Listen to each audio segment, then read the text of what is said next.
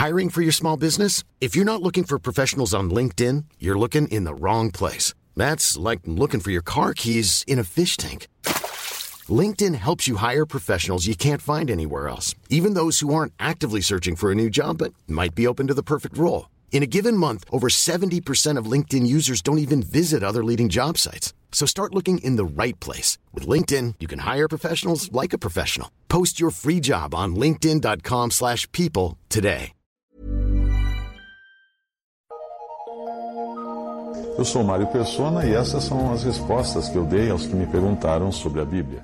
Você escreveu dizendo que o pastor da igreja que frequenta disse que devemos viver o reino, na, o reino na terra, na terra aqui mesmo, o que incluiria buscar prosperidade e enriquecimento. Segundo ele, a Bíblia diz que Jesus era rico, portanto, no reino da, na terra, nós deveríamos ser ricos e prósperos. A passagem que o tal pastor deturpou, nem vou falar citou, não é? porque ele deturpou, foi esta aqui. Porque já sabeis a graça de nosso Senhor Jesus Cristo, que sendo rico, por amor de vós se fez pobre, para que pela sua pobreza enriquecesseis. 2 Coríntios 8, versículo 9. Fica muito claro que ele deturpou completamente a passagem de forma malandra até. Porque não é isso que a passagem diz. O que diz aí é que Jesus, sendo rico na glória dos céus, de onde veio, deixou tudo para morrer aqui e nos enriquecer com a salvação e, nos proporcionar infinitas bênçãos espirituais nos lugares celestiais. Paulo escreve assim: Bendito Deus e Pai de nosso Senhor Jesus Cristo, o qual nos abençoou com todas, todas as bênçãos espirituais nos lugares celestiais em Cristo.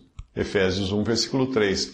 O roteiro dessa descida que Jesus fez do céu até a terra, eh, você encontra na carta aos Filipenses. Ali diz que Cristo Jesus, que sendo em forma de Deus, não teve por usurpação ser igual a Deus, mas esvaziou-se a si mesmo, tomando a forma de servo, fazendo-se semelhante aos homens, e achado na forma de homem, humilhou-se a si mesmo, sendo obediente até a morte e morte de cruz. Por isso também Deus o exaltou soberanamente e lhe deu um nome que é sobre todo o nome, para que ao nome de Jesus se dobre todo o joelho dos que estão nos céus e na terra e debaixo da terra, e toda língua confesse que Jesus Cristo é o Senhor, para a glória de Deus Pai. Isso está em Filipenses 2, de 5 a 11. Qualquer leitor honesto das Escrituras logo veria que na sua vida aqui Jesus foi pobre. Ele não tinha onde recostar a cabeça, e os únicos pertences que ele deixou na sua morte foram suas roupas. Os seus pais também eram pobres, ao contrário do que disse o pastor da igreja de outro que me escreveu, que afirmava que Jesus, sendo ele da família real e descendente de Davi, do rei Davi, ele era um milionário. Olha só onde a pessoa chega. O tal pastor não percebeu ou não quis perceber que a, que a oferta que José e Maria fizeram na purificação de Maria após o nascimento de Jesus foi uma oferta que era designada às famílias mais pobres, porque assim determinava a lei. Veja o que dizia a lei: e quando forem cumpridos os dias da sua purificação, por filho ou por filha, trará um cordeiro de um ano por holocausto, e um pombinho ou uma rola para expiação do pecado, diante da porta da tenda da congregação, ao sacerdote, o qual o oferecerá perante o Senhor, e por ela fará propiciação, e será limpa do fluxo do seu sangue. Esta é a lei da que der à luz menino ou menina. Mas, se em sua mão não houver recursos para um cordeiro, ou seja, se for uma pessoa pobre, então tomará duas rolas ou dois pombinhos, um para o holocausto e outro para a propiciação do pecado. Assim o sacerdote por ela fará expiação e será limpa. Levítico 12, versículos 6 a 8. E agora você vai no Evangelho e lá conta que quando os oito dias foram cumpridos para circuncidar o menino, foi-lhe dado o nome de Jesus, que pelo anjo lhe fora posto antes de ser concebido. E cumprindo-se os dias da purificação dela, eh, de Maria, segundo a lei de Moisés, o levaram a Jerusalém para o apresentarem ao Senhor, segundo o que está escrito na lei do Senhor: todo macho ou primogênito será consagrado ao Senhor. E para darem a oferta segundo o disposto na lei do Senhor. E aí, no caso, essa oferta era para a purificação de Maria. Um par de rolas ou dois pombinhos. Lucas 2, de 21 a 24. Então, José e Maria eram pobres, não tinham nenhum cordeiro para oferecer em sacrifício ali. Os discípulos de Jesus, os primeiros cristãos, também viviam com dificuldade e às vezes até passando fome. E precisavam se ajudar mutuamente, mutuamente como você vê com frequência em Atos e nas cartas dos apóstolos. Nenhum apóstolo morreu rico. De, de jeito nenhum. E nem viajavam de, de jato executivo, nada disso. Ah, todos eles, exceto João, que morreu na prisão de morte natural, de velhice, todos eles morreram torturados uh, de morte violenta, foram, foram executados e também passando por muitas dificuldades, muitas dores, muitas, uh, muitas apreensões. Paulo dá testemunho das dificuldades que ele passava, e ao contrário das campanhas de revolta que são incitadas pelos lobos de terno e gravata de algumas igrejas, do tipo, você tem que se revoltar. Paulo não ficava revoltado por causa disso, por causa da miséria ou da, da falta, da necessidade que ele passava. Pelo contrário, ele dizia assim: Não digo isto como por necessidade, porque já aprendi a contentar-me com o que tenho. É, é assim que um cristão deveria viver. Contente com o que Deus lhe dá. Não revoltado, fazer campanha de revolta para achar que não está sendo suprido da maneira correta. Isso é uma piada. Paulo continua dizendo: sei estar abatido e sei também ter abundância. Em toda maneira, ou seja, de todos os jeitos e em todas as coisas, estou instruído, tanto a ter fartura como a ter fome, tanto a ter abundância como a padecer necessidade. Posso todas as coisas em Cristo que me fortalece. Filipenses 4, de 11 a 13. Esse versículo é muito mal usado também, quando diz que o cristão pode fazer qualquer coisa, pode tudo, é poderoso tal. Não. Paulo está dizendo que ele podia suportar fome e, e, e abundância, eh, ele podia suportar frio e calor, sofrimento e, e alegria, em Cristo, que fortalecia ele para suportar essas coisas. Bom, não perca seu tempo com esses pregadores de prosperidade. Fique longe deles. E principalmente não deixe que cheguem perto da sua carteira, do seu talão de cheques e do, dos seus cartões de crédito. Não. São meliantes, são estelionatários que passam horas buscando na Bíblia passagens para tirar do contexto, torcer e transformar os seus seguidores num negócio lucrativo. Se não existissem esses crápulas, os alertas dados por Jesus e seus apóstolos estariam errados, não teriam se cumprido. Mas a própria existência de homens assim, homens e mulheres assim, é o cumprimento da palavra de Deus. Sim. Deles, Pedro escreveu, por avareza farão de vós negócio, com palavras fingidas, sobre os quais já de largo tempo não será tardia a sentença e a sua perdição não domita. 2 Pedro 2,3. E o próprio Senhor Jesus alertou contra esse tipo de gente de, da pior espécie, quando ele disse assim: Nem todo que me diz Senhor, Senhor entrará no reino dos céus, mas aquele que faz a vontade de meu Pai que está nos céus. Se você ler o contexto todo, vai ver que isso não está falando de toda, todo tipo de pessoa, está falando dos lobos, está falando dos falsos profetas, dos falsos mestres, dos falsos pregadores. Nem todo que me diz Senhor, Senhor entrará no reino dos céus, mas aquele que faz a vontade de meu Pai que está nos céus. Muitos me dirão naquele dia: Senhor, Senhor, não profetizamos nós em teu nome? Em teu nome não expulsamos demônios? Em teu nome não fizemos muitas maravilhas? E então lhes direi abertamente: Nunca vos conheci. Apartai-vos de mim, vós que praticais a iniquidade. Mateus 7, 21 a 23. Essa passagem também é muito usada pelos lobos da prosperidade como forma de controlar pelo medo os seus seguidores, dizendo a eles que não basta crer em Cristo, não, não é só crendo em Cristo que você é salvo, você tem que perseverar fielmente nos dízimos e ofertas. É isso que eles vão usar essa passagem para fazer pressão, mas essa passagem está falando deles, dos próprios lobos. Uma das características dos falsos pregadores é que eles nunca dão a certeza da salvação aos seus seguidores, porque eles têm medo de perder o rebanho.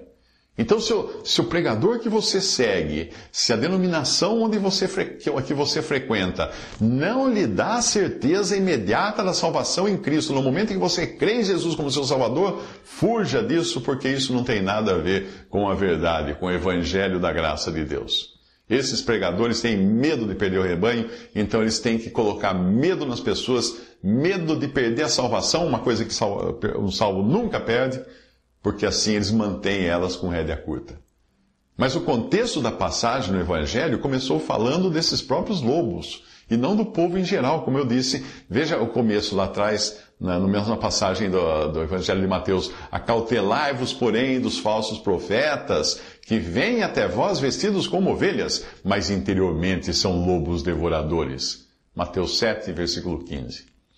Quando alguém me consulta sobre os descalabros praticados pelos pregadores de curas, milagres e prosperidade, eu quero pensar que seja alguém, essa pessoa que me procura, seja alguém que esteja sinceramente interessado em saber a verdade. Mas conhecendo a natureza humana e também conhecendo a história de Simão, o mago, de Atos, capítulo 8, versículo 9 a 24, eu não posso descartar a possibilidade de existirem pessoas que perguntam, vem até mim, vem até mim me perguntar, mas com outra intenção. É. Eu falo daqueles que querem checar se não seria muito errado eles próprios buscarem aprender essas práticas dos lobos. No fundo, o que eles querem mesmo é exercer nas pessoas o mesmo poder que exercem os pregadores que eles veem na TV. Eles querem imitá-los. Eles querem ser como eles.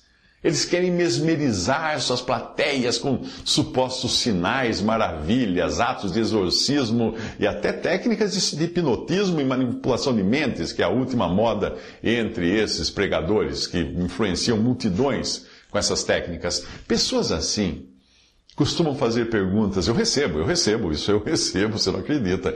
Pessoas que, que perguntam coisas do tipo: como ser um grande pregador? Tim, tim, tim, tim, tim, tim. É, é isso aí que ele quer. Como ser um apóstolo. Tlim, tlim, tlim, tlim, tlim. Ele está vendo a caixa registradora tinindo, as moedas entrando, o dinheiro caindo. Não estão pensando na glória de Deus, mas estão pensando na boa vida, no vidão que leva as estrelas do mundo gospel. E querem ser como elas.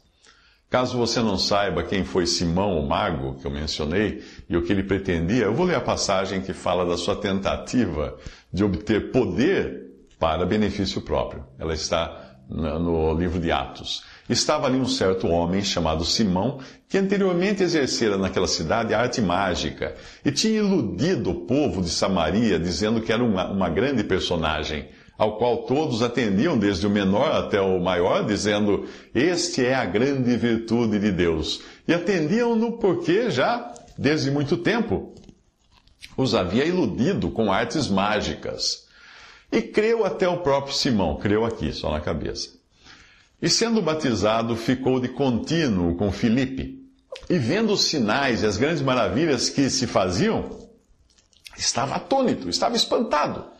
E Simão, vendo que pela imposição das mãos dos apóstolos era dado o Espírito Santo, lhes ofereceu dinheiro, dizendo: Dai-me também a mim esse poder para que aquele sobre quem eu puser as mãos receba o Espírito Santo. Mas disse-lhe Pedro: O teu dinheiro seja contigo para a perdição, pois cuidaste que o dom de Deus se alcança por dinheiro. Tu não tens parte nem sorte nesta palavra, porque o teu coração não é reto diante de Deus. Arrepende-te, pois, dessa tua iniquidade e ora a Deus para que porventura te seja perdoado o pensamento do teu coração Pois vejo que estás em fel de amargura e em laço de iniquidade.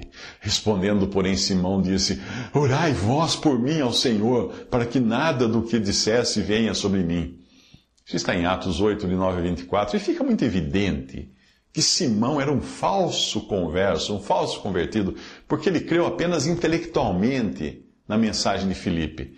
Porém, não demorou para vir à tona que o seu interesse era ganhar dinheiro com o poder de Deus. Quando Pedro diz para ele orar a Deus pedindo perdão, ele deixa claro não ter nada a ver com Deus e nem querer ter. Porque ele pede que Pedro ore por ele. Ele não tem coragem de se aproximar de Deus.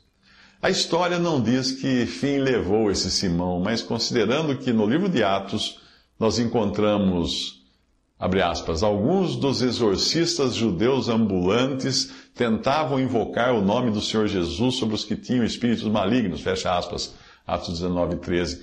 Então, entendendo que existiam pessoas que já estavam usando o nome de Jesus para praticar exorcismo e, fazer, tentar fazer milagres e coisas assim, não é muito pensar que Simão tenha feito o mesmo. Juntando o nome de Jesus ao seu talento natural para truques e mágicas, porque essa era a profissão dele, e com a sua falta de escrúpulos para enganar o povo, Simão pode ter sido o santo padroeiro dos pregadores de curas, sinais e prosperidade que hoje nós vemos nos púlpitos e programas de TV. Eu uma vez recebi um, uma mensagem de uma irmã em Cristo agora, que crê no Senhor Jesus Cristo, que frequentava uma dessas igrejas milagreiras, e ela contou que ficou escandalizada porque o pastor passou uh, veio pelo meio das pessoas colocando, passando azeite ungido na testa das pessoas e depois disse: quem sentiu uma queimação na testa, vem à frente para orar, porque isso é o Espírito Santo agindo em você. Depois do culto, quando ela foi lá no, falar com o pastor no escritório, que ela foi entrar no escritório do pastor, ela escutou ele e os outros dando risada de como tinha dado certo o truque da pimenta misturada no azeite para fazer arder a testa das pessoas. Visite respondi.com.br. Adquira os livros ou baixe e-books. Visite 3minutos.net. Baixe o aplicativo